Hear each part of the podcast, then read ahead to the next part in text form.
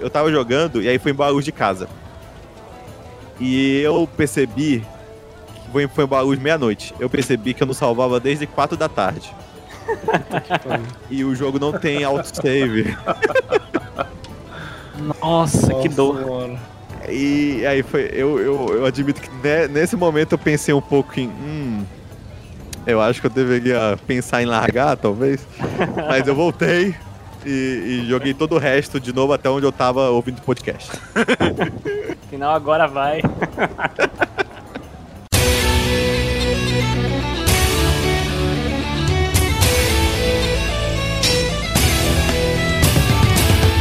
Sejam bem-vindos à Taverna do Mapinguari, episódio de indicações. Eu sou o Thiago Henrique e vou conversar hoje com Luiz Andrade, Yuri Rupsel e Emerson Oliveira. Eu espero que você goste das indicações de hoje. Queria pedir que, se gostar, manda o episódio para um amigo, compartilha no grupo Nerd, ajuda a taverna a crescer. E se você tiver um comentário sobre o que a gente conversou hoje, pode deixar no post do episódio no site mapinguanerd.com.br ou mandar um áudio pra gente no WhatsApp no número 92 8592 2997 ou pelo Telegram, no mesmo número, ou procurando Taverna do Mapinguari. Ele vai ser lido ou tocado no próximo episódio de notícias que sai toda sexta-feira. Bora pro episódio.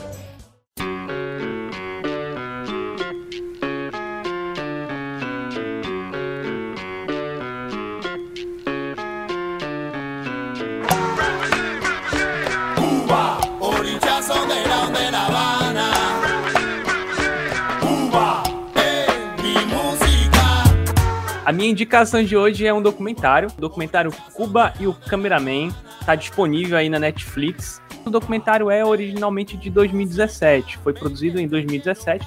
Na verdade, assim, ele foi editado e, e produzido de fato em 2017, mas ele é fruto de gravações aí de mais de 40 anos, né? Um, um, um intervalo de, desde a década de 70 e que o, o documentarista, que é o John Alpert, vai é, ir até Cuba é, onde ele fazia uma série de gravações, né?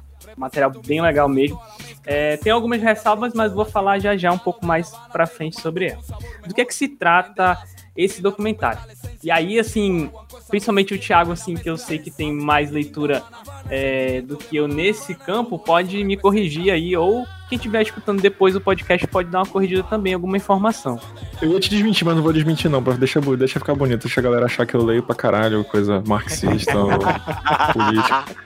É, justo. mas é, mas tem mais do que eu, então já é alguma coisa. Então, cara, o documentário ele é um fruto, como eu falei, de viagens que o John Alpert e a esposa fazem à ilha caribenha desde a década de 70. O que acontece? Ele, quando começa a se popularizar, né, as câmeras e tal, portáteis, né, ele começa a gravar, né, a fazer gravações sobre os problemas que os americanos ali nas, na, nas pequenas cidades sofrem, né, é, relacionados principalmente à moradia, por exemplo, a questões de educação e tal. E nessa época, na década de 70, a revolução em Cuba tá todo vapor, né? Porque eles estão começando a colher os frutos da revolução. Então, o que acontece? Ele decide ir para Cuba gravar. Ele consegue autorização, vai para lá. E assim, logo no início, ele chama a atenção do Fidel, porque os equipamentos são muito pesados na época, era bastante coisa, né? E ele levava tudo num carrinho de bebê, né? Ele com uma pequena equipe levou até é, os filhos, né? Em várias das viagens que ele fez para Cuba. E aí ele já chama atenção. E tem algumas imagens assim muito, muito interessantes, momentos muito interessantes nesse documentário. Fidel olha para ele, vai até ele, pergunta, fica curioso. Isso acontece em vários momentos, até no auge assim de ele é, acabar se encontrando com Fidel em, vários, em, em várias situações e compartilhar com ele é, um voo, é, uma visita histórica que Fidel faz, onde ele vai discursar lá na ONU e tudo mais. Então ele pega esse voo de ida de volta, que também rende a ele aí uma série de entrevistas. É estranho, né? Porque se tu vai pelo que se vê aí na mídia mainstream sobre Cuba, é muito esquisito tu pensar, tem um cameraman americano que fica andando por Cuba com uma câmera filmando tudo e o Fidel e aí, cara, beleza? De boa? E pega avião com ele, e filma ele. E, Sim. E, sem muitos problemas, né? É engraçado até. Tanto que ele não sofre nenhuma repressão. E assim, lá na frente, já nos anos 2000, já, né? É bem mais recente, quando já até há uma abertura bem maior por conta do turismo e tudo mais, é que um policial fala para ele: não, não, não filma não, mas parece muito mais que é uma questão assim do policial se sentir é, acuado porque porque está sendo filmado e isso acontece a roda aqui no Brasil, é, inclusive com muito mais violência, né? É, do que assim uma repressão política, né?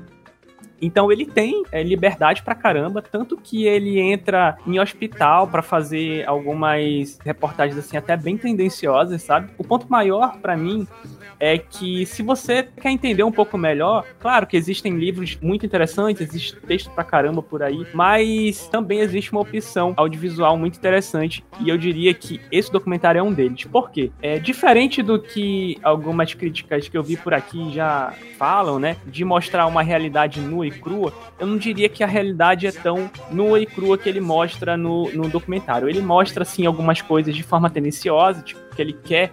Inclusive, ele fala isso no documentário.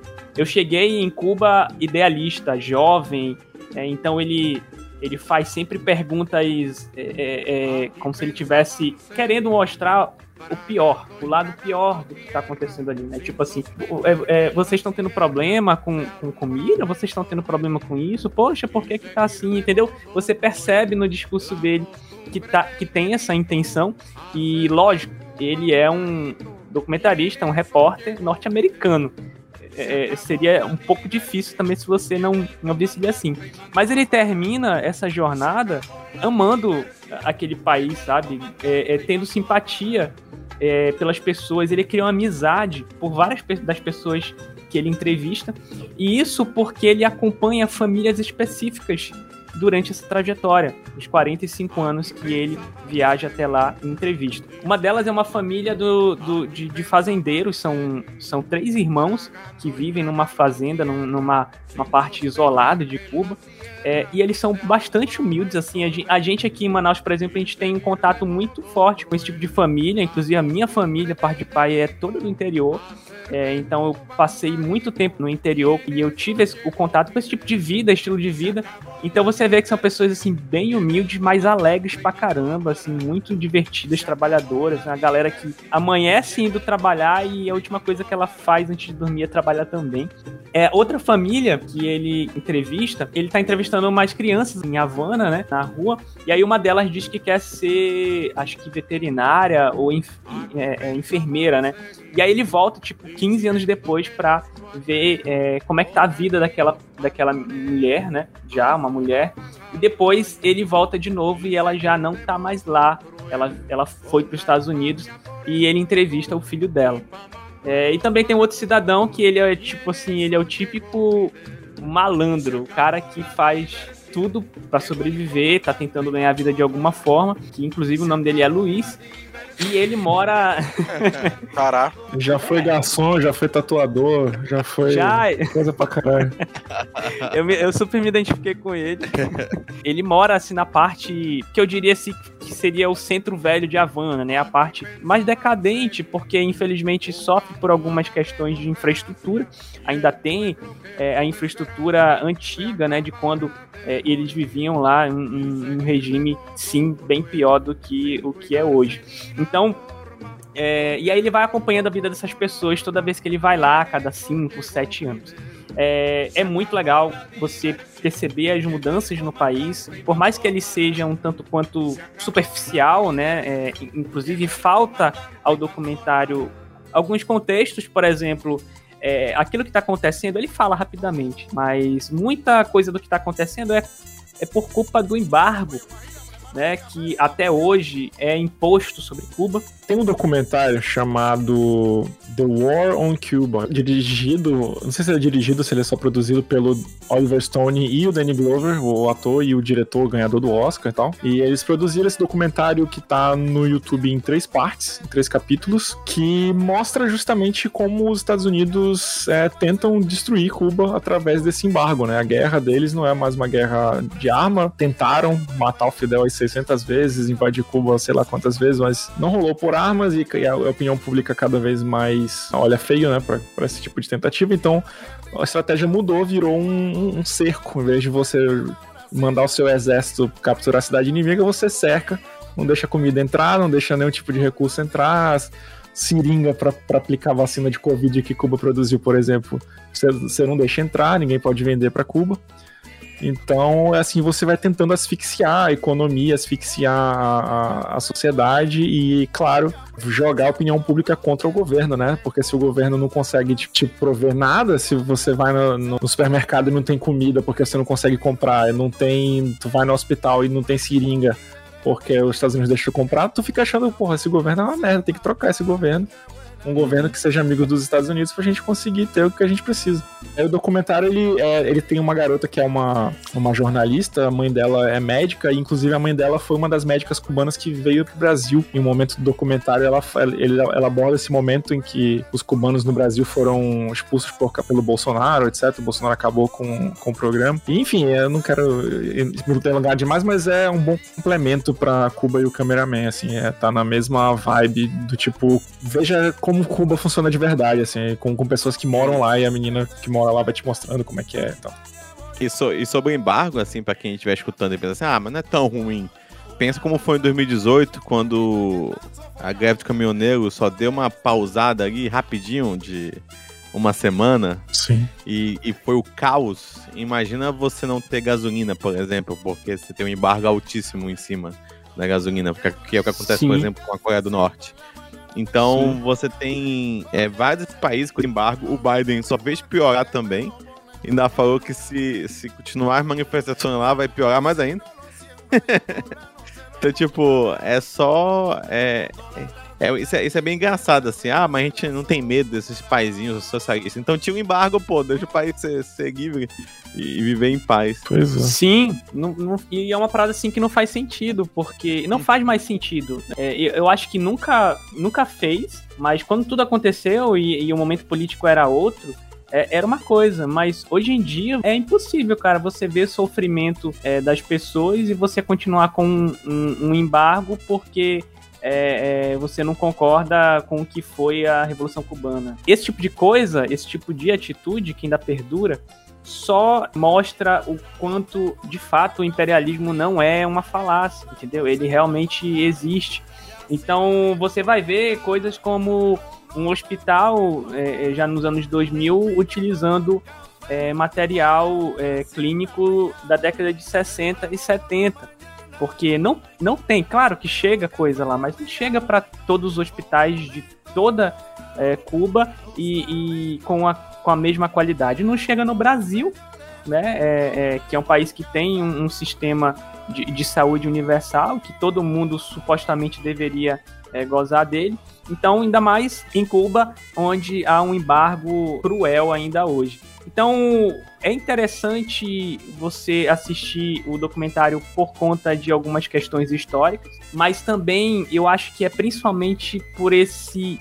É, é, é, ele te proporciona um contato muito real com as pessoas entendeu? Com o dia a dia delas, Sim. com a vida delas, com os anseios delas, com os problemas. Você vê, é impressionante você vê algumas coisas como é, e, e, eles entrevistando é, em solo americano quem acabou de chegar de Cuba e você perceber que são aviões lotados de classe média alta, aquelas famílias tipicamente até muito mais americanizadas, né, por conta de toda todo uhum. o histórico pelo qual Cuba passou. E você vê coisas como pessoas que dizem assim: eu, eu não acredito que você não reclama, porque a gente vive assim. Por uma pessoa que tá passando necessidade, é outra rebate. Mas é, eu, eu, eu nunca reclamei de Cuba, eu nunca disse para você que eu queria sair daqui. Eu gosto daqui. Eu não gosto de viver desse jeito. Uhum. Viver daquele jeito, em, na miséria, é, em, em prédios é, que são é, onde eles vivem de forma gratuita, onde eles não pagam nada, mas em situação precária, não é uma escolha, né? É, infelizmente eles vivem assim por uma série de uma série de, de, de, razões políticas que não fazem mais sentido hoje em dia. Então é muito interessante porque vocês vão ver de perto a visão mais humanitária possível que a gente consegue de um norte-americano é, é, em Cuba, é, cheia de filtros dos seus filtros, né? É, vocês vão enxergar aqui nesse documentário. E assim, é emocionante porque você vê a trajetória do documentarista, é, às vezes em que ele vai se é, é conhecendo melhor Cuba, conhecendo melhor Fidel, é, é, levando a família e tudo mais, percebe que ele vai cada vez mais se apaixonando pelo lugar e no final ele fica emocionado de ver, de poder ver pela última vez é, fidel, porque logo depois, em 2016, ele acaba falecendo. Então essa é a minha indicação aí de hoje. É muito legal tu ver essas famílias que o Luiz citou, como eles vão envelhecendo e vão mudando, a vida delas vai mudando. A fazenda era desse jeito, mas agora já tá assim. Ah, o meu irmão, poxa, felizmente morreu e tal. E aí tu fica, putz, cara, morreu, cara. Pô, são 45 anos o cara acompanhando essas mesmas pessoas, assim. Então tu vai desenvolvendo é, uma, um apego pelos personagens que ele tá acompanhando. Então é legal quando tu vê que alguém tá melhor hoje, pô, alguém se deu bem de, de alguma forma. Tu fica triste quando tu descobre que, pô, fulano morreu por isso e aquilo, teve esse problema. E é uma maneira bem legal de mostrar como é a vida lá, sabe? Em vez de só faz um geralzão da cidade, mostra os prédios e mostra coisa. Não, mostra a vida das pessoas e assim. E não mostra um, um recorte. Ah, a vida desse cara nesse instante. Não, é 45 anos da vida daquele cara, sabe? Então é, é bem legal mesmo esse documentário. Aquele cara do Manhattan Connection, que falou assim: é, só, só tem três coisas que funcionam em Cuba: saúde, educação e segurança. Só isso. É, só isso. e, eu queria também dizer que tá tendo Olimpíadas e Cuba, que é um país menor do que a cidade de São Paulo, tá com mais medalhas de ouro do que a gente. Então, só queria dizer que é. Olha, na verdade, levando em consideração o quanto de fato é investido aqui no esporte no país, é, isso, claro, ignorando o futebol, não é muito difícil, não, né? Outros países ficarem na nossa frente. Exato, não, na verdade é, é bem um, é um país bem mais pobre e, e, só que com uma, uma um investimento em esporte muito maior do que o que a gente Sim. faz aqui. Na verdade, melhor. enquanto tava todo mundo conversando, eu na verdade já fui aqui na Netflix, abri, coloquei na lista, dei uma olhadinha mais ou menos no, no trailer, né? Não, não. Eu dei uma olhadinha no trailer e, cara, gostei bastante. É bom ter alguma coisa fora desse, como o Thiago disse no começo, desse da, da nossa comunicação mainstream, né? Que dá esse olhar alternativo sobre Cuba. Porque quando a gente vai ver nos jornais, eu falo isso como jornalista no caso, a gente sempre vê aquele mesmo estereótipo de Cuba, o país atrasado, um discurso que vem sendo repetido desde a década de 70 e nunca foi atualizado. Por quê? Porque países como os Estados Unidos continuam mantendo lá os bloqueios, né? E as pessoas deixam como tá não procuram conhecer de verdade o que é por lá. Não só isso, né? Tem a, tem a questão da narrativa de você mostrar que esse país, nossa, olha como lá é horrível, olha como lá. É, Sim. Trazer esse lado também é, vilanesco, né, pro país. Isso sim, é uma questão sim. de narrativa mesmo, né? Seguiremos adelante.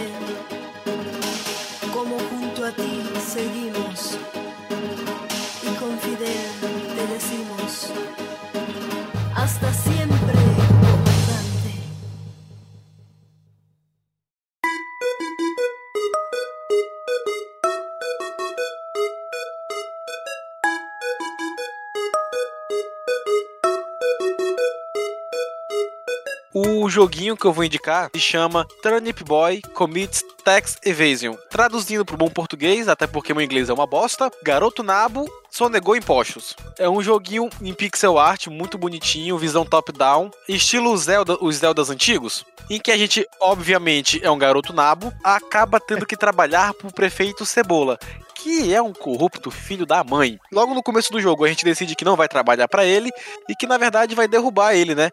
E para pegar a nossa casa de volta. Revolução, olha aí, ó. E é um joguinho, ele é muito gostosinho, dá pra zerar no mesmo dia que tu compra, mas vale a pena. Eu tô vendo aqui no How Long to Beat, que é um site que mostra quanto tempo do jogo. Ele tá, ele tá com 2 horas e 41 minutos, é a média de gente que completa 100% ele. Isso, ó, eu, por exemplo, que fui querendo aproveitar também, né, porque eu peguei numa madrugada para jogar, já tava com um pouco de sono, mas eu queria continuar jogando, eu fechei o jogo em 4 horas aqui, fazendo tudo bonitinho, fazer ele 100% mesmo também. E ó, ele é muito gostosinho tem uma referência muito legal a Jojo Bizarre Adventure no lugar das cenouras lá. Quem for jogar vai curtir bastante essa referência. que curioso. Cara, é uma, é uma referência muito simples a uma cena muito característica dos animes que, inclusive, virou meme na internet um tempo atrás. A pessoa, quando chegar lá e ver, vai sacar na hora. Se é um fã de Jojo, vai sacar na hora. Também tem umas referências a Evangelion, aos animes japoneses em relação ao final verdadeiro do jogo. Porque a gente pode. Tem três finais: o final básico, o final que a gente lasca tudo e o final verdadeiro. Não vou dar spoiler aqui, mas vale a pena fazer o final verdadeiro. A galera vai pegar umas referências asiáticas aí sensacionais. Além disso, tem uns colecionáveis do jogo, né? Uns chapéuzinhos que o garoto Nabusa, que não interfere em nada na gameplay. Mas é legal a gente ficar trocando de vez em quando para estar tá com um visualzinho diferente. Tem muita piadinha interessante ao longo das conversas do garoto Nabo com os outros personagens. Eu achei a gameplay, principalmente na parte do combate, competente. Não é perfeita, a gente consegue sentir uma falha aqui, outra ali, mas é muito competente. Tem os quebra-cabeças divertidos também. Não é nenhum código da Vinci de quebra-cabeça, mas é uma coisa divertida, gostosa, sabe? E tem um astral muito gostoso. É completamente diferente do que eu achei que fosse quando tu falou. É, se você só negar imposto. E derrubar um prefeito, eu achei que ia ser sobre administração de recursos e escolhas.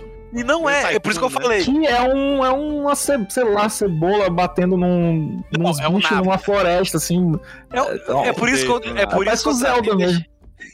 Por isso que eu tratei de deixar claro, é estilo Zelda, ou seja, a gente vai, vai ter combate, vai ter exploração, navegação, e dentro de tudo isso, a gente vai derrubar o prefeito, que ao longo da história é um pequeno spoiler que eu vou dar, mas que não estraga a experiência, porque a gente descobre que o prefeito Cebola, ele era um mafioso. E isso tem muita relação ainda dentro da história. Entendi. E ao longo do gameplay, outro colecionável que a gente tem é justamente notas fiscais e documentos, livros, revistas relacionadas a imposto e taxas. E uma das missões do garoto Nabo é coletar todas, todos esses documentos e rasgar todos Caraca! Genial! Isso tá me parecendo algum tipo de cutucada em Animal Crossing.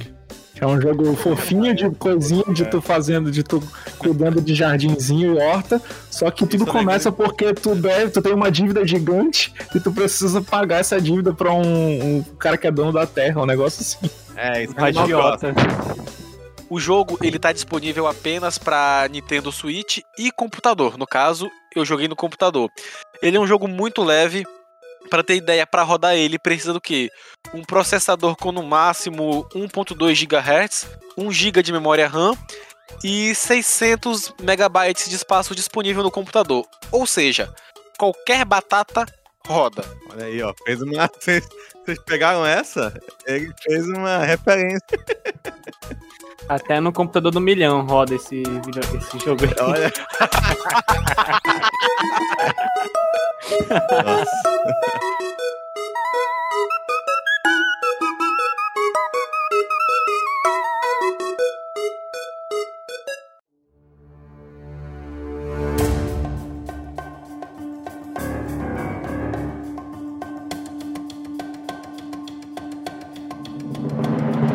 Bom, vamos lá. É, vou indicar um jogo que eu joguei nesse fim de semana e que entrou recentemente no Game Pass. O nome do jogo é Last Stop. Algumas coisas me chamaram a atenção de cara nesse jogo, me fizeram querer jogar, que foi, primeiro, o jogo parecer ser focado na história e não em gameplay, eu sempre prefiro. Uhum. É, dois, que jogos desse tipo costumam ser curtos, eu adoro jogo curto, então o, Tu falou que o joguinho do, do Cebola era tipo duas horas. Eu falei, ah, perfeito, então. E três, você dá na Purna, né? Que é uma menina que eu sigo no Twitter. Não, mentira, é uma empresa publicadora. uma moça muito legal que a, Ana, a Ana Purna Interactive que tem um gosto muito parecido com o meu, então geralmente eu gosto dos jogos dela. Inclusive eu fiquei muito triste. Na verdade já tava antes, que eu já sabia, né? Porque o Stray, que é um jogo que você controla um gato, no uhum. mundo cyberpunk, ah, ganhou um é trailer recentemente agora, e é exclusivo do PlayStation para console, então acho que deve ser crime jogo de gato ser exclusivo para qualquer console, é, acho que todo mundo é deveria poder jogar. Mas vamos lá. É, Last Stop conta a história de três personagens que vivem em Londres. Um é um pai solteiro de meia idade que eu ia dizer que ele cuida de uma garotinha, mas na verdade é ela que cuida dele. A gente tem também uma mulher que é ex-militar, trabalha numa agência privada de inteligência e espionagem. Não fica muito claro o que eles fazem, mas o pai dela, que é marxista, diz que ela trabalha para fascistas. Caralho. E ela é uma escrota, ela é muito escrota. Ela é uma mulher muito Caraca. escrota. E a gente tem também uma garota de uns 16, 17 anos com seus problemas de adolescente, tipo, minha irmã mais velha me enche o saco pra ser mais responsável. Eu gosto do menino, mas a minha amiga também. E ah, a gente sequestrou um cara e mantém ele amarrado num prédio abandonado porque ele pode ser um alienígena. Essas coisas de adolescente. Quem nunca? Essa é boa. Quem nunca? E as histórias desses três personagens são contadas em capítulos, e é como se cada personagem fosse o protagonista de uma série de TV diferente, inclusive com, com nome pra série. Os capítulos da garota são da série Stranger Danger, que eu acho que no Brasil ia chegar como Não Fale com Estranhos. É, o do pai com a menina é o Paper Dolls, que são aquelas bonequinhas de papel que tu tu troca a roupinha que também é de papel e tal. Em algum momento faz sentido isso no jogo. A da mulher é Domestic Affairs, que seriam assuntos domésticos, mas nesse contexto de agência de inteligência militar e tal, talvez seja algo mais tipo política interna, não sei. Ele, tipo, a CIA nunca se mete em domestic affairs, sabe? Isso é pro FBI, tipo isso. Uhum. Cada série tem sua própria tipografia, como se fosse tipo a marca do, do seriado mesmo, e cada história tem uma clara diferença de tom.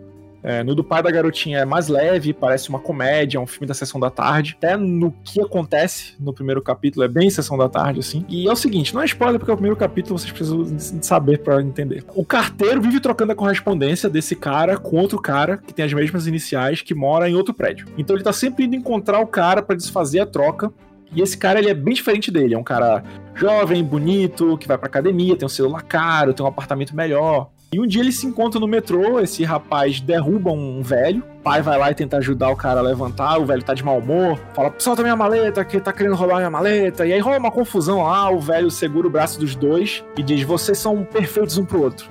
E aí rola uma luz verde saindo do bracelete que ele tá usando, e aí ele vai embora, e cada um vai pro seu lado.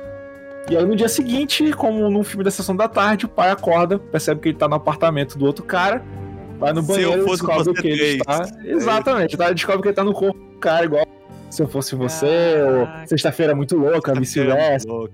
No Domestic Affairs, que é o da mulher, já é um tom completamente diferente desse, assim. Esse aí já tem um, um clima de thriller, tipo, essas séries tipo NCIS, 24 horas, com um drama pessoal. Tem uma mulher que tá tendo um caso, e aí ela tem toda a questão da relação com o marido dela, com o filho dela, sendo que ela dá mais importância pro trabalho, então ela tá sempre tendo que dar desculpa pro, pro marido e não sei o que, a relação deles tá bem ruim.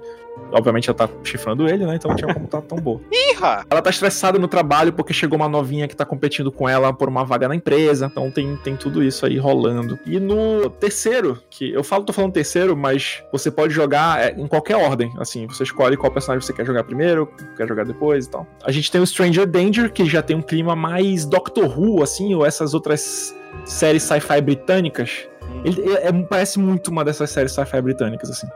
E tem essa garota e os amigos, e eles estão espionando um cara bonitão da vizinhança, que eles acham estranho, porque ele vive chegando de noite em casa com mulher, com homem, e segundo o amigo dela, ele nunca vê ninguém saindo da casa. E aí ele formula algumas teorias nada a ver, assim. É excelente a teoria dele, é ótima. Ele diz que o cara tá fazendo um exército guerrilheiro. Isso. Igual no Clube da Luta, né? Porque ele leva as pessoas lá pra dentro elas não saem. Aí, tipo, a amiga fala: será que não é um surubão? que eles estão fazendo lá? grande surubão. Exatamente, é muito bom. Tirando a, parte, tirando a parte do surubão, tem o um episódio do Doctor Who, que é a casa do segundo andar, acho que não sei se o lembra, que é exatamente isso, que é um cara é, o Doctor fica na parte de baixo e o cara meio que tá levando as pessoas pro, pro segundo andar da casa. As pessoas estão andando na rua ele, ele vai levando as pessoas pro segundo Aí descobre depois que tem uma nave lá e tudo mais. Mas é meio que isso. ET, ET faz essas coisas, faz Sim. sentido. E aí eles estão espionando esse cara, um dia eles resolvem seguir ele quando ele tá saindo de casa e até um prédio antigo abandonado, que é um ginásio antigo com piscina e tal. E ele tá nadando na piscina até que de repente ele começa a emitir uma luz verde e a brilhar. E aí a menina, meu Deus, é, que, que bizarro o cara tem superpoderes, é um alienígena. Filma isso rápido. Aí ela vai tentar pegar um ângulo melhor para filmar e ela acaba derrubando uma parada, faz um barulhão e eles saem correndo, mas ela tropeça quando eles estão fugindo. O cara é, chega por trás e vai tentar ajudá-la a levantar, só que a amiga dela chega com um cano, um pedaço de pau, não lembro, e acerta a cabeça dele. Meu Deus. E aí eles têm a grande ideia de amarrar o cara numa cadeira e manter ele sequestrado até descobrir o que fazer, porque a menina tem medo que ele chame a polícia, inclusive porque a irmã dela é policial. Porra, gostei, do, gostei da personagem. Gostei dessa, dos adolescentes aí, parece bem divertido. Né? É, esse, esse foi de início que eu achei mais divertido, assim.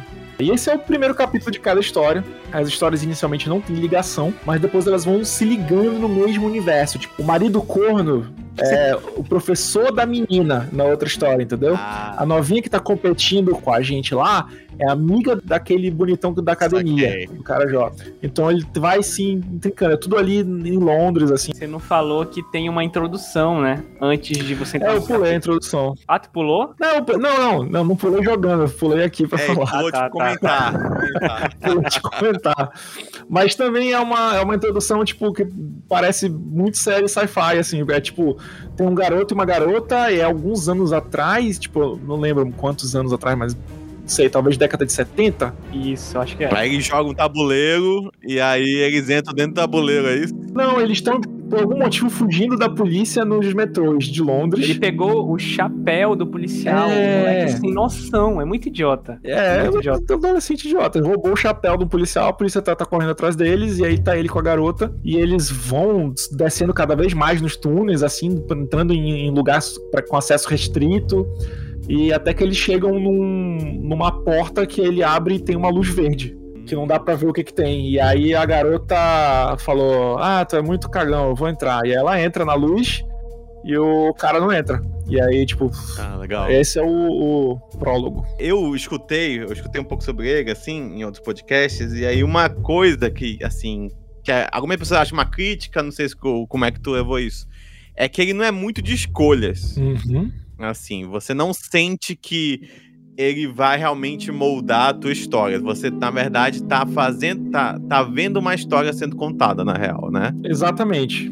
É, tu, cara, é muito um, um seriado que tu tá assistindo, ou um filme. Hum. Até na questão da mecânica. O jogo é completamente no, no trilho. Tu, tu, tu entra no cenário, não é um cenário, é uma cena. Tem uma. A câmera tá num ângulo bem cinematográfico, uhum. como se uhum. fosse uma série de TV mesmo e tu tem que mexer o bonequinho para ele ir de um, de um ponto A a um ponto B. Tu não pode explorar o cenário, tu não, tu não tem como clicar em objeto para ver melhor, ler alguma coisa. Uhum. Tu realmente só tem que levar o bonequinho do ponto A para um ponto B, assim. Pode ser um pouquinho maçante, né? É, para algumas, por isso que o Emerson acho que falou que algumas pessoas criticaram, para outras pessoas não é um problema. É. Para mim não é exatamente um problema, mas eu entendo que para certos jogadores pode ser meio meio é, boring. Assim. Se a pessoa tá chegando achando que vai encontrar um algum jogo da Telltale assim, uma parada assim, ela vai ficar bem frustrada, sabe?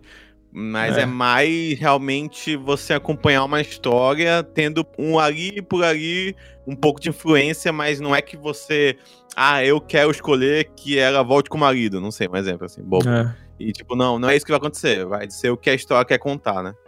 Tem determinados momentos que tu precisa apertar alguns botões, por exemplo, mas são completamente dispensáveis. Tipo, tá muito claro que eles só colocaram ali porque. Ih, caramba, só que era pra ser um jogo, né? Mas não faz a menor diferença, assim. É, tá lá só pra, pra constar. É assim. Pra passar o tempo. Isso, é a mesma coisa as decisões. Inicialmente, parece até que vai ser um jogo de tomada de decisões e diálogos, assim, tipo os da Telltale, ou Life is Strange, Oxenfree, mas muito uhum. rapidamente tu percebe que não faz a mínima diferença é, a opção de diálogo que tu escolhe. A mínima. As respostas são todas parecidas. É, o outro personagem responde sempre igual, independente do que tu fala. Até quando é uhum. diferente, é uma diferença mínima e na próxima frase o jogo, o jogo já vai levar a situação para onde ele quer levar, independente do que tu queira fazer ou falar. Etc. É, só tem uma decisão para cada personagem que faz alguma diferença e é no último capítulo. Dependendo do que tu escolher, vai ter um, um de dois finais diferentes, assim, para cada uhum. personagem. É, de resto, realmente, tu, o jogo tá te fazendo é, escolher opções de diálogo, acho que só pro teu controle não desativar por inatividade mesmo, assim. Tu chegou a jogar o o outro do mesmo estúdio? Qual? Virginia. Virginia, joguei, que é uma agente do FBI, né? Isso. Joguei, joguei. Assim, eu, eu acho que o diferencial. Não tinha fala nenhuma diferente desse jogo. Não, não tinha, não tinha nenhum diálogo. Não falava nada, era só música. E o que eu achava mais foda nele. É bem curto também, acho que umas duas horinhas mesmo. É, mas o que eu achava mais foda nele é que ele tinha cortes, que nem de cinema, assim. É. Então, tipo, tu tá andando no corredor, aí tu começa a andar no corredor, tu já, já cortava, tu já tava na porta, já tava na porta abrindo, assim. E aí tu tomava meio que um susto, assim, tipo, tu não tá acostumado, sabe, a, a ver esse tipo de edição hum. num jogo, assim, como se tivesse. Tivesse jogando um filme, assim. É, é bem Exato. legal, é bem bacana. É, uma vez a gente gravou um episódio que foi o 43, que era jogos que dariam bons filmes. Não sei se tu lembra, Emerson. E a gente uhum. discutiu Life is Strange. Que apesar Sim. de que a gente concorda que daria um bom filme, a gente comentou muito que muito da experiência e da história se perderia, né? Porque tuas decisões têm consequências, a história muda Exato. totalmente de acordo com o diálogo que tu escolhe. Em Last Stop, não, assim, ele podia perfeitamente ser um seriado. Inclusive, em determinado momento, eu desejei que fosse. Porque eu gostei tanto da história que eu preferi ter assistido ela, por exemplo, com a Jéssica, do que jogado sozinho, entendeu? É, seria mais acessível como história se ele fosse um filme ou um seriado do que um jogo que uhum. a pessoa tem que ser gamer e tal. Mas isso não foi um problema para mim, talvez seja para alguns jogadores. Eu gosto muito desse tipo de jogo e a história é muito boa. É, cada capítulo tem uma revelação, um acontecimento, um desenvolvimento importante para a história e termina num cliffhanger que te deixa pilhadaço assim para ver o próximo. No, no fim, acho que são sete capítulos, se eu não me engano. Não sei se são seis ou são sete. Mas o último capítulo converge. Os três personagens estão é, juntos no último capítulo, tu controla os três, numa situação bizarra que fecha tudo, inclusive aquele prólogo. Que ah, aqueles dois perguntar. personagens, é, tu acaba. Ah, então isso que aconteceu. O jogo ele tem umas 6 horas de jogo, então dá para jogar inteiro assim no fim de semana, de boa. É, e tá no PES, né? Então, cara, se, se você tem um PES, vale, vale bem a pena jogar esse jogo. Eu gostei bastante. Eu ia comentar isso aí que tu falou sobre o Cliffhanger, porque eu só joguei um, um dos, um dos capítulos, que é o dos adolescentes, uhum. é, mas dá para sentir bem que tem, tem, tem assim, uma, uma experiência em roteiro ali, sabe? Uhum. Que, porque, claro, é o foco do, do do, jogo ele é uma narrativa e basicamente Sim. é isso. Então tem ali é, é, é, elementos de roteiro que, que te, te, interessam a continuar aquela história. E, e, eu basicamente fui no jogo porque eu gosto muito de Life is Strange.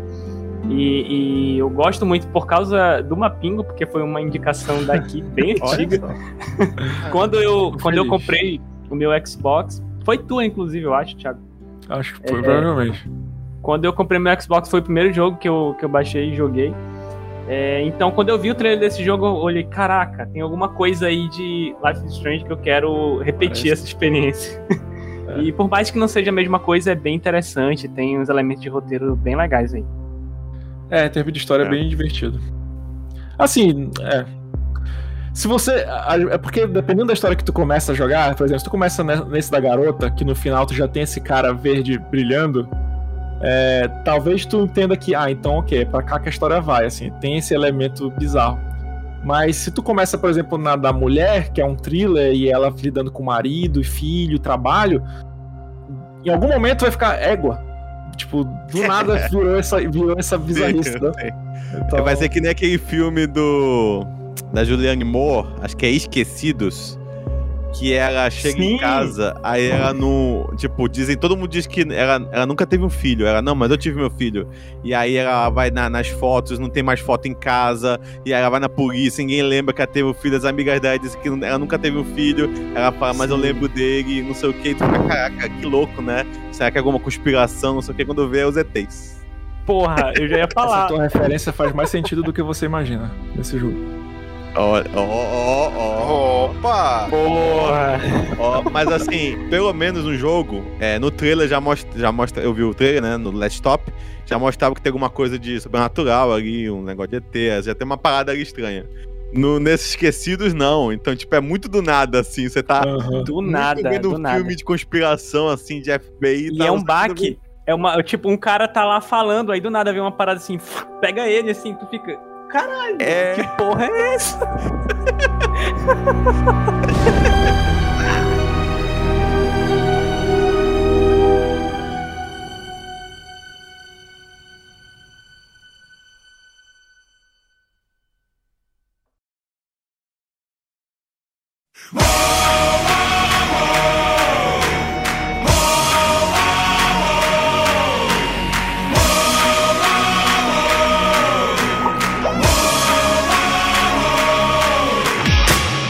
vocês falaram várias coisas e eu vou contradizer basicamente todas elas, porque eu vou falar Eita. de um jogo que não é, não é curto.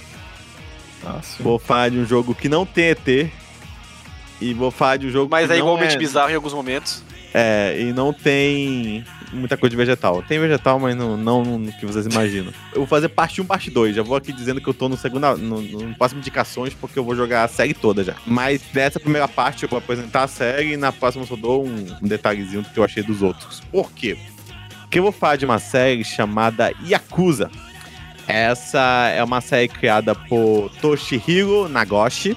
Lá no Japão, ela tem o nome de Ryuga Gotoku que significa como um dragão. Que é meio engraçado, que acabou sendo o nome do, do episódio 7, Like a Dragon, né? Mas não é esse nome lá no, no, no Japão. Lá é, é como dragão e aqui veio como nome de Yakuza. Ela tem uma história muito engraçada por trás, porque o seu criador, o Toshihiro, ele começou a pensar em criar, ele teve contato com jogos em 1989, e antes dessa época ele estava querendo fazer uns filmes uma coisa meio Kojima, né? Kojima também tem uma história meio parecida, que ia ser cineasta e acabou caindo nos games. E é a mesma coisa com o Toshihiro, né? Que ia fazer cinema, só que não tava dando muito certo. E ele acabou sendo contratado pela SEGA e participou de vários jogos, muitos jogos antes. Só que ele, na época, que ele ainda era um funcionário, assim, funcionário bem mais básico e participava ainda da empresa, ele ia pro Distrito Vermelho ali da, do Japão, lá da, de Tóquio. E ele ia beber, ia conversar com os amigos, e ele começou, tipo, porra, isso aqui é muito, é muito massa, né, cara? Tipo, esses bares, esse clima, não sei o que. Cara, que tal a gente fazer um jogo aqui, tipo, que se passasse nesse clima todo aqui dessa área aqui e tudo mais. E aí o pessoal meio que a SEGA com certeza falou assim, não. não, para a boca, senta lá, Cláudia, né? Para com isso. É, só que ele meio que apostou a vida dele, assim. Tipo, ele, ele falou que, ó, eu, eu posso ficar responsável pelo jogo. É, vocês me veem aí um custo. Aí, acho que ele tinha pedido um bilhão de ienes, acho que daria uns 25 milhões de, de reais ou de dólares, não lembro agora de cabeça. É, eu faço o jogo e se ele der errado, eu, vocês podem me mandar pra rua. Assim. Isso. é mais ou menos isso. Assim, vocês podem me, me, me demitir, eu, eu faço o que vocês quiserem. Tipo assim, eu, eu vivo a minha alma de vocês, assim. É, vocês fazem o que quiserem comigo e nunca mais eu falo nada, sabe? não peço mais nada. E quero fazer esse jogo. Aí a SEGA meio que, hum, tá bom, né? O cara, o cara tá dizendo aí que. Sei lá, ele dizia que pagava de Sei lá, ele ia fazer tudo pra ter o jogo. Eu, aí a SEGA meio, tá bom, toma aí o dinheiro. É, e aí ele teve dois anos de produção, dois anos fazendo, com certeza quebrou e saiu o dobro saiu 2 bilhões de ienes, o preço total Sempre, do né? jogo. Nunca saiu Exatamente. orçamento. é... E aí ele lançou o jogo em 8 de dezembro de 2005, o primeiro Yakuza. É... Isso só no Japão, porque ele demorou mais de um ano para sair no ocidente. É... Ele saiu apenas lá no Japão e vendeu bem, vendeu bem. É, ele tem em torno, ele conversou com em torno de 100 marcas porque ele queria muito específico, sabe? Ele queria as coisas muito específicas pro jogo. Então, tipo, ele queria o nome das bebidas reais, ele queria as marcas de bolsa, de relógio, de terno, é tudo real. Eles gastaram dinheiro indo pros bares, estava lá no orçamento. Ah, a gente vai ter que ir pro bar a beber, ah, porque a gente tem que sentir, né, qual é o processo. Era isso que ele queria, no final das contas. Ah, era isso que ele queria. de campo. O cara conseguiu financiar é, a pesquisa de campo. Safado. Ele teve que conversar com meninas já do vestido vermelho. Ele teve que fazer muita coisa. E também ele chegar a conversar com, tatua com tatuadores reais da Yakuza para criar o design de cada tatuagem atrás dos Yakuza mais famosos que aparecem no game. Assim. Então, tipo, é bem interessante o, o, o trabalho que se tem para fazer o jogo, né? E quando a gente falava Yakuza, eu mesmo, quando eu fui jogar o primeiro, o primeiro não, o meu primeiro contato lá, quando eu tinha um PS3, que eu baixei a demo, eu tava esperando uma coisa meio GTA, assim. Porque Sim. parecia GTA. Quando você olha pra Yakuza, você acha que é GTA, assim. E não tem nada a ver, cara. Tipo, se você tá com esse tipo de pensamento, foi a minha decepção quando eu vi que, ah, não, não, não tem nada de GTA. E realmente não, não tem GT, nada de GTA. O GTA asiático se chama Sleeping Dogs, que se passa em Hong Kong, Exatamente. inclusive. É bom jogo, por sinal, podem jogar. Muito bom. É. E acho que o melhor clone GTA que tem é o Sleeping Dogs mesmo. Mas voltando. E aí, ele, na verdade, ele teria mais a ver com Shemui. que é uma outra é uma outra IP que tem a, é, do Japão. Acho que saiu três um dia desse aí, acho que foi ano passado, eu acho. Sim.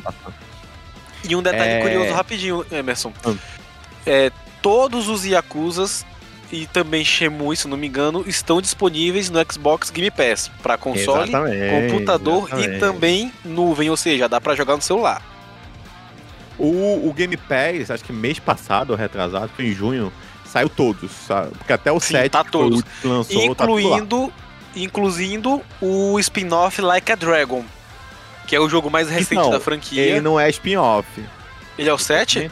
É o 7 mesmo, é o 7. Yakuza 7. Aqui que Aí, veio com só Like abandonou, abandonou a numeração então, né? Aqui, aqui, aqui. Lá ainda é Ryuga. É, é Ryuga Yakuza Kiwami. 7. Ah, tá. Lá Yakuza ah, lá tá, tá, bonitinho de 1 a 7, porque aqui é tipo. De 1 a 7. 1, 2, 3, 0. É, é Alpha, igual Street Fighter. Na franquia principal são 8 jogos. Yakuza 0, 1, 2, 3, 4, 5, 6, 7. E também tem. Cara, que lançado... americano tem de cagar a numeração de jogo, né? Com traje. Não, não aqui foi. Calma, Yuri, calma, Yuri. Eu, eu, eu, vou explicar, deixa eu explicar, rapidinho. Vamos lá. Aí, ele, é, voltando, ele é parecido com, com Shemui. Acho que é o jogo mais parecido que se você tá procurando uma coisa. Se você nunca jogou Shemui, tá uma boa porta de entrada, que é jogue Yakuza não joga Shemui. Shemui acho que envelheceu meio mal, mas. se você nunca jogou Shemui, não, não joga não, joga outro jogo. Tá doido? Shemui, Shemui envelheceu muito bem. Ainda mais pra época que ele foi publicado. É um jogo de Dreamcast.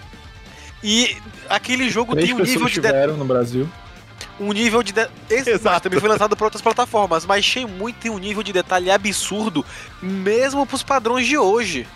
Gente, Cara, é feio demais. Não, não, não, não, é, a nostalgia tá falando mais alto, Yuri. Tá, tá, nostalgia não, não tá é nostalgia. Não, não é, é, nostalgia porque eu joguei Shenmue 1 recentemente. Aquele jogo. Claro, tem visual quadradão de PS2? Tem, mas ainda é um jogo bonito, jogabilidade ótima. E por mais que o mundo aberto, entre aspas, dele seja condensado, pequeno, ele é muito bem preenchido, muito bem detalhado. E, pelo amor de Deus, não vamos me falar que Shemui é ruim, não. Pela... Não, pelo amor de Deus. Pô, Eu gente, é qual é? Mas tudo bem, vamos lá. É. Vamos viajar pra grid de alguém. E aí, é, lançaram o primeiro jogo, Yakuza, e foi muito bem recebido no Japão. Aqui no Ocidente, ele sempre foi meio visto de mau olho, vendeu super mal. E aí teve o 2, 3, 4, 5 e até que para facilitar que o Ocidente. Em, porque assim, quando você vê uma, uma série meio longa, você, come, você tem uma dificuldade de entrar nela, né? Então é Sim. é sempre bom você ter algum tipo de facilitação, né? Tipo, ou alguma numeração, ou algum remake, alguma coisa para que você entre nela. E aí eles tiveram a ideia em é, 2015, né? E lançaram o Yakuza Zero, que conta a história antes do primeiro Yakuza. E que ele é, é ele tem um gráfico melhor, assim, é tudo reformulado para PS4. Uh, e que é, também tem para Xbox, mas essa geração, né, a geração agora passada, e tipo, tinha tudo melhor, assim, tudo melhor e tava contando a história e tudo mais. E aí já foi um sucesso aqui no, no Oriente. Lembrando que mesmo os primeiros Yakuzas, eles tinham o Mark Hamill como dublador, quando vinha pra versão a versão Olha dublada em inglês. Legal. Luke é, Skywalker. Ele faz o personagem do Majima, que é, é meio que um Coringa mesmo. Então ele meio que só faz. Mantendo o padrão. É, mantendo o padrão ali. E aí, quando. Aí explicando o que o Yuri comentou, quando foi em 2016, eles fizeram um remake do primeiro Yakuza, saindo agora como Yakuza Kiwami, que é o remake do primeiro, com os gráficos do Yakuza Zero. Entendeu? Ah. E, e aí você também, pra, pra, aproveitar que tava todo mundo já curtindo Yakuza Zero, que vendeu bem, já aproveitava e já entrava na série e aí já ia pros outros. E o que, que é Yakuza, né? Eu joguei o, o Kiwami primeiro, joguei mês passado, e eu joguei o Yakuza Zero depois. Joguei na ordem ao contrário, né? Porque eu já tinha ouvido falar que o Zero é muito bom, então eu queria jogar um menos bom para poder. para não depois ficar com aquele gostinho de ah, o outro era melhor. Eu joguei logo o Kiwami e depois joguei o Zero. E. E, cara. Foi muito bom, cara. Tipo, a, o Japão. ele tem. Durante a década de 60, 70, teve um boom dos filmes é, faroeste, né? E isso não chegou no Japão, assim. É, lá chegou através de vários filmes é, do estilo Yakuza. Que era o faroeste, mas era o faroeste deles, assim. Se passava na cidade, tinha vários, tinha vários planos, assim, mais maluquices, assim, tipo, de conspiração. E era aquele, aquele tiroteio que nem o faroeste, mas que ocorria na cidade. Com um estilo meio que juntava um pouco. Tem até um filme, tipo, acho que é, é Hanabi. Acho que é Hanabi o nome do filme. Que é o mais famoso desses filmes lá do Japão. Que eles começaram. É, que eram filmes que juntavam essa violência e essa, e essa parte mais séria, assim, né? Da, usando um tema como os Yakuza é, mas juntou de uma forma com os. juntou com um pouco de comédia e piada, uma coisa mais para quebrar o, o climazão, assim, com várias outras cenas não se levando muito a sério. E aí se criou esse estilo de cinema Yakuza que ficou muito popular nessa época, lá no Japão. Sim. E o diretor é muito fã disso. O diretor do jogo era muito fã desses filmes e ele quis passar isso para os jogos. E para mim ele passou perfeitamente.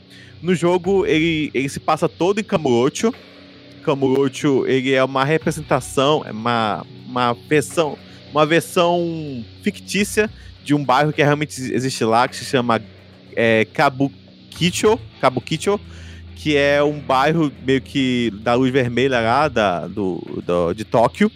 Tanto que se você souber andar na. É, tipo, eu já vi comparações e é idêntica, assim. Então, se souber andar no jogo, possivelmente vai saber andar também na, na no, no mundo real. É, ele tem mais de 100 marcas que até hoje são, é, envolvidas com o jogo, que possivelmente é o que paga o jogo, porque as marcas hoje em dia querem aparecer no jogo, então ele, elas financiam parte do que está acontecendo lá. E, e o jogo, eu ainda não entendo a história. Não me diga! No jogo, você vive muito como é, Kamurocho, assim, você vive muito o, o bairro. Então você tem as comidas, você tem a autorama, os é, boliche, os cabarés, você tem os bares, você tem os lanches, você tem a, até a comida de rua, assim. É, eles têm todo um trabalho de colocar os NPCs, assim, muito bem, assim, a parte cultural, assim, você realmente sente que você tá em um bairro, assim, do interior do, é, do interior não, do interior de Tóquio ali. Então, é, é bem massa, assim, o trabalho que eles têm artístico, quero dizer. Então, beleza. É, você controla um personagem chamado Kiryu. Kiryu, amigo um amigo. e ele é um Yakuza e ele, ele tem uma tatuagem de dragão nas costas e ele é conhecido como o dragão é, do, do dojo, né, dele, que faz parte. É por isso que eu acho que o nome do jogo é como dragão, por causa do nome dele, né, como dragão. É, qual é o estilo de jogo, né? Ele, eu diria que ele é uma evolução, vai ficar muito engraçado isso, mas você já jogaram no Street of Rage? Sim. aquele mesmo de ladinho, de tá porrada, sim, ou sim. então aquele. Inclusive do, o 4 tá maravilhoso. Do, do Tartaruga Ninja, sabe? Aqueles jogos assim uhum. que tu. Uhum. É o famoso é, anda da porradinha, anda da porradinha. Então, eu acho que. O, eu, eu beat'em up, eu acho que o Yakuza é uma evolução do beat'em up, porque ele é o beat'em up, assim, total. Tipo, você tem os combos, você. É aquele estilo de jogo, só que em 3D né? E, e, é bem surpreendente, assim, eu, eu, fiquei meio surpreso também quando eu vi, que eu falei, nossa, é, é um beat'em up, no fundo é um beat'em up, é, no qual você pode andar pela cidade, tem todo um, uma narrativa e tudo mais. As duas histórias do Yakuza Zero e do Yakuza Kiwami são muito boas, mas eu vou... Hum, vou pegar o, o, o, o Zero como exemplo. No Zero, você controla também o Kiryu, ele tá novinho ainda, ele tem acho que 20 e poucos anos, se passa em, em 95, se não me engano. Uh, 95 ou 94, agora não lembro. Mas se passa nessa época aí. É, lembrando que os outros Yakuzas, desde o primeiro que saiu em 2005, ele se passa exatamente no ano que sai o jogo. Então, o primeiro Yakuza se passa em 2005. É, o, o, segundo se passa, acho que em 2006, porque saiu um ano depois. Aí depois o outro sai em 2009. E vai, vai. Até hoje é, é, se passa no, no, tempo certinho. E eles vão atualizando a cidade, né? É, ah, isso é massa. É, bem bacana isso. E aí, tipo, tá, qual é a história do primeiro Yakuza? O Yakuza Zero que eu joguei. O Yakuza Zero, ele conta a história do Kiryu. Ele tá entrando. Ele, ele acabou, tinha acabado de entrar na Yakuza. E ele tem. Ele tá meio que batendo em um cara pra tirar dinheiro dele. Né? Porque ele é um. um qual é nome que se dá? Agiota. É, um agiota. E ele tá cobrando dinheiro do cara, o cara não quer pagar, e ele tá quebrando a cara dele e tudo mais. Só que isso é meio engraçado, assim, o, os Yakuza, eles não, eles não são acostumados a usar arma. E, e, tipo, se eles matarem alguém, dá merda, sabe? é, é, então eles só quebram a pessoa, mas eles não podem matar a pessoa. Então, ele, quebra ele quebrou o cara que tava devendo e deixou num, num. Tipo, num bequinho assim e foi embora. Saiu com dinheiro e foi dar o dinheiro pro cara que pediu pra ele fazer isso. Aí deixou o dinheiro, beleza. Aí foi comer suas coisas. Quando ele vê na TV, o cara que ele tinha acabado de bater foi encontrado morto com dois tiros.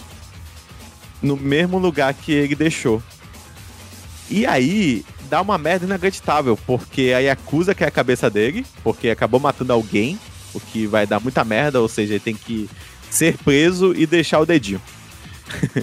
é, e isso tá dando muita merda, principalmente porque dentro da Yakuza tem toda uma politicagem pra tentar tirar o cara que colocou ele na Yakuza, porque tem, eles também têm essa hierarquia, tipo assim, ah, você fez merda, quem foi que te colocou aqui? Ah, foi fulano?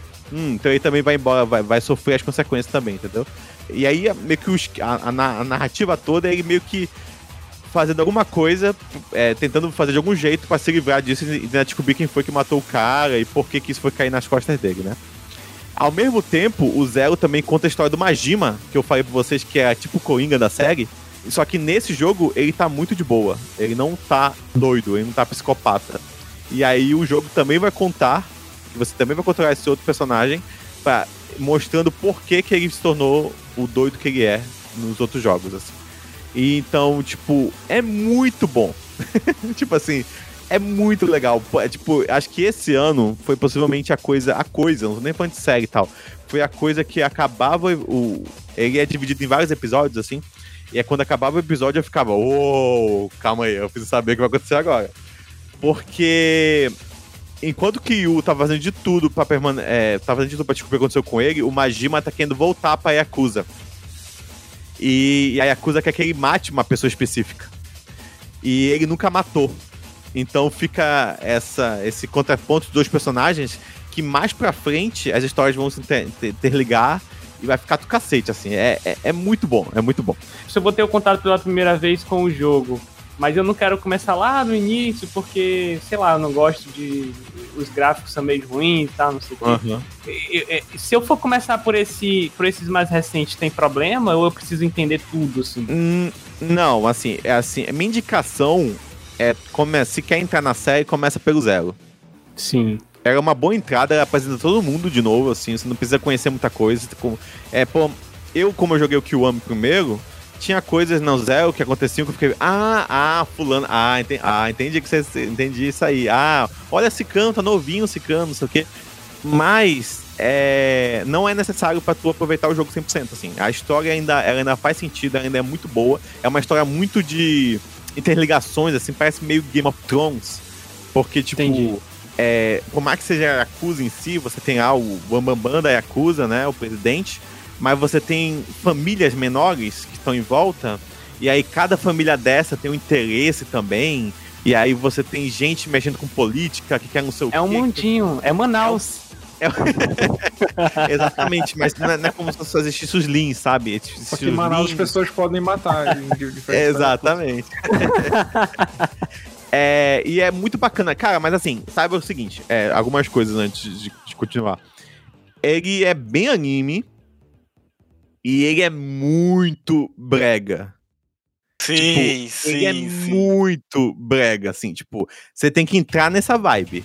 Não vai achando que, tipo, oh meu Deus, que texto bem escrito pra caramba, é. sabe? Não. É aquela ele... básica loucura asiática mesmo, tem que incorporar. É, é, é, Assim, vocês falaram de Jojo, eu, eu, eu assisto Jojo, tô indo pra terceira temporada agora, mas eu não gosto, por exemplo. Eu assisto, não sei porque eu assisto, porque eu acho muito curioso. Ué?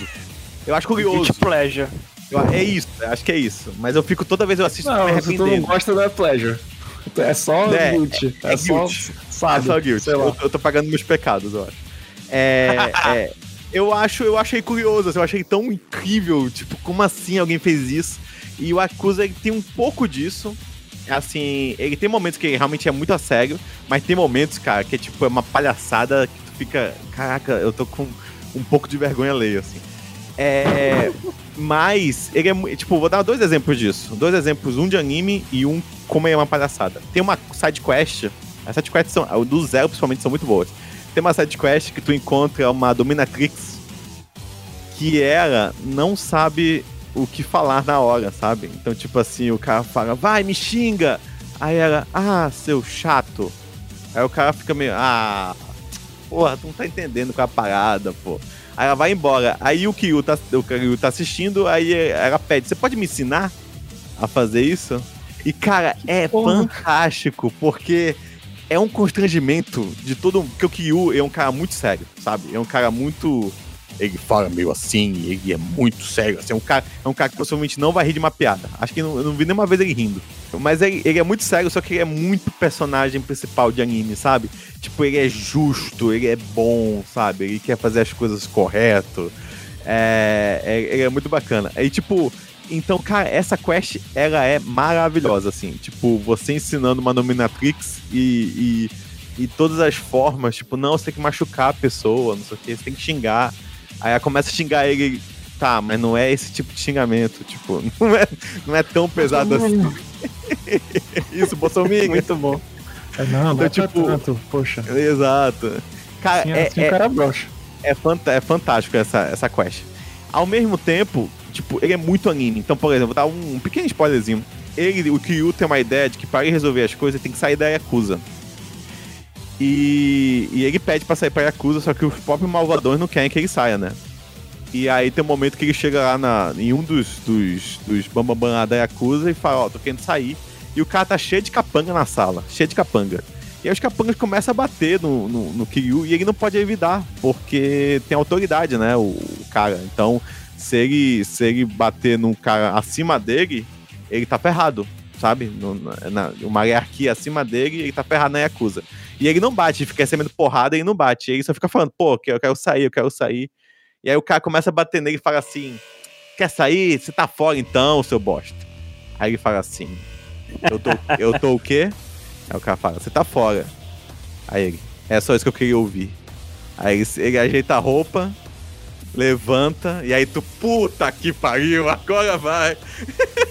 e aí o cara percebe a merda que ele fez, sabe? Tipo, puta. E dá um agora, socão. Agora. Aí ele bate todo mundo, sabe? É, é muito, é muito maneiro, cara. Pega tem, fogo, cabaré. Não, não tem como tu não se, tu não se empolgar, sabe? Tipo, é, é muito maneiro. É, é, é tipo, é, é, brega, é super brega, mas é muito bacana, sabe? Tipo, como ele vai contando a história. E a história, a do Zero, principalmente, ela é muito bem contada.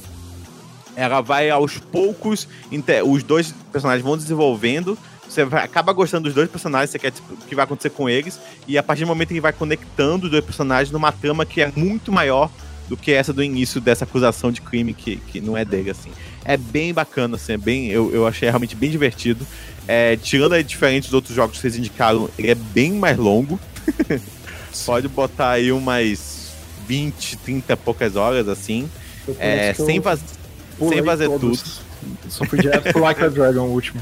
Então, o Like a Dragon, ele é um RPG, né? Ele é, é, é de turno. É, tu falou que é um, os outros eram um beat'em up, eu pensei, ah, então é bem diferente. Então, agora é eles, eles, dividiram. O beat'em up virou para esse Judgment, foi para Judgment, e agora Yakuza virou esse RPG. Agora o 8 também vai ser RPG, já é. Então é bem engraçado ser um RPG, na verdade, porque. Sim, é fantástico. Tipo, eles têm, em vez de só sair batendo nos outros, não tem habilidades especiais. Aí tu tem uma hora que tu tem na tua, no teu time um cara que é um mendigo. Então a habilidade especial dele é jogar farelo pra um monte de pombo atacar o cara, entendeu? Ele bate nele com guarda-chuva. É, é, um, é, RPG mesmo, assim, só que, sei lá, com essas bizarrices, assim, nada a ver. Tem um ataque de lagosta, tem um cara de lagosta que ataca a pessoa, aí vai no nariz Isso. dos inimigos. Tem todas essas bizarrices, assim. E é engraçado que ele justifica seu jeito Tipo assim, uma hora ele vai lutar com o cara, e como é um RPG de turno, tu bate no cara, aí tem que esperar o cara te bater. Se ele não morreu, aí tu bate nele de novo. Pra justificar tu ficar apanhando, esperando apanhar na cara, o, o jogo é, explica isso com um amigo dele falando: Caramba, mas toda vez que tu luta, tu sempre apanha na cara, parece que tu quer apanhar. Aí ele fala: Não, é porque eu cresci jogando. É Dragon, é Dragon Quest. Dragon Quest. Então é. eu sempre me espelho nisso na hora que eu vou brigar. Eu fico imaginando que eu sou um herói do, de um RPG como Dragon Quest. Então ele bate no cara, ele espera o cara bater de volta, aí ele bate de novo. É, o, ficar, o, o set tá baixado aqui, eu tô muito afim de jogar, mas agora que eu comecei a série, eu preciso jogar tudo até chegar lá. É, eu comecei é... desse e eu não senti falta, não. Assim, o Luiz perguntou se ele consegue começar recentes. Ah, não, é. Você eu pode senti começar... nenhuma falta de contexto, até porque é, não te apresenta muitos personagens, pelo... aparentemente, do passado. É. Um dos motivos que ele não chegou como set aqui no Oriente é porque ele é mais uma tentativa de fazer com que o, o, o, Oriente, o Ocidente, o Ocidente entre na franquia, entendeu? Então Sim. você traz como um nome diferente que a pessoa sente mais de boa do que entrar pelo 6, né? Que foi o último da, da do, uhum. do Kiryu. Mas eu indico pro Luiz, assim, se tiver assim, quiser testar um pouco, joga ali um, umas duas horinhas do, do Yakuza Zero e pega lá, é, tipo, mas é muito bacana, assim, você sente muito na cidade, tipo, nossa, às vezes eu me peguei jogando sinuca, é, cara, dá pra fazer muita coisa, tem dardo, eu tem... fiquei ainda nos, nos Sega, tipo assim, Sega Club, arcade, que são os arcades, é, assim, arcade com, lá, com vários é. jogos antigos da Sega que ele tu consegue jogar dentro do jogo, assim, é, é engraçado. Legal. É, não, é, é, é, é, bem fantástico, assim, esse tipo, mas, cara, tipo, é, jogaços, assim, jogaços mesmo. Gostei bastante do Zero, assim, eu achei bem animado. Eu acho melhor que o, que o 1 até. Mas, e, e, tipo, sei lá, eu acho bem escrito. Ele é, ele é bem dividido a narrativa dele, então, tipo assim, você, como eu falei, são muito inteligentes, eles são bem bacanas, eles têm um tipo de porrada, como eu falei, beat'em up, então você tem combo, e é muito violento, assim, então você pega o cara, põe no chão e dá um chute na cara dele, assim. Aí mostra o cara voando e, tipo, como é arcadezão, assim, ele tem uma essa pegada arcade, quando dá um chute sai sangue com dinheiro, assim, esse é um bocado de dinheiro também. Então é uma violência é, é, gráfica, mas ao mesmo tempo meio. Sei lá, é, parece um arcadezão também, parece um jogo muito arcadezaço, assim, sabe? É, então ele, ele, ele, tem essa coisa meio séria com comédia que o Thiago falou aí. É, então, às vezes ele é um besterol inacreditável, mas às vezes ele é super sério, assim, tem umas falas e umas conversas que tu fica, caraca, ok, isso foi. Isso foi bem punk. Pra ter uma noção, tipo assim, tem, uma, tem karaokê no jogo, que é muito bom, por sinal. E aí você canta no karaokê, mas não é. Você tem que apertar os botões, assim, é meio Guitar do karaokê. Assim. E aí o personagem começa cantando num bar normal de karaokê, né? É, e aí, no meio da música pro final, é como se entrasse na cabeça do personagem, assim. Então, tipo, começa um videoclipe muito maluco, assim, cheio de, tipo, sei lá, tá cantando uma música caribenha, aí chegam mais mulheres com com roupa caribenha, aí tu mostra do personagem e já tá com uma roupa totalmente diferente, cantando no pôr do sol, enquanto tá cantando a música, assim, tipo, é, é muita viagem, sabe?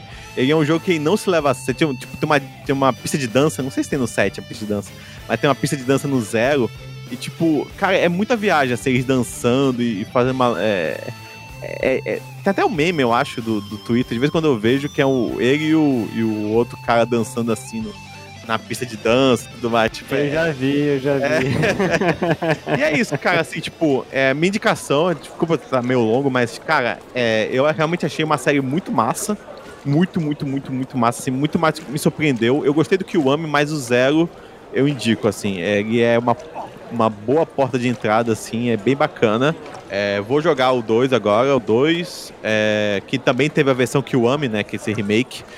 O 3, o 4, o 5, talvez eu vejo os vídeos, talvez, com as histórias, o resumo, alguma coisa. E o 6 eu acho que eu jogo também, aí eu, eu falo no próximo Indicações. Mas é bem que isso, desculpa aí a, a, o tempão, acho que foi o que mais demorei hoje, perdão, mas a série é muito boa. Você fala demais, amigo. Acabei de me aborrecer.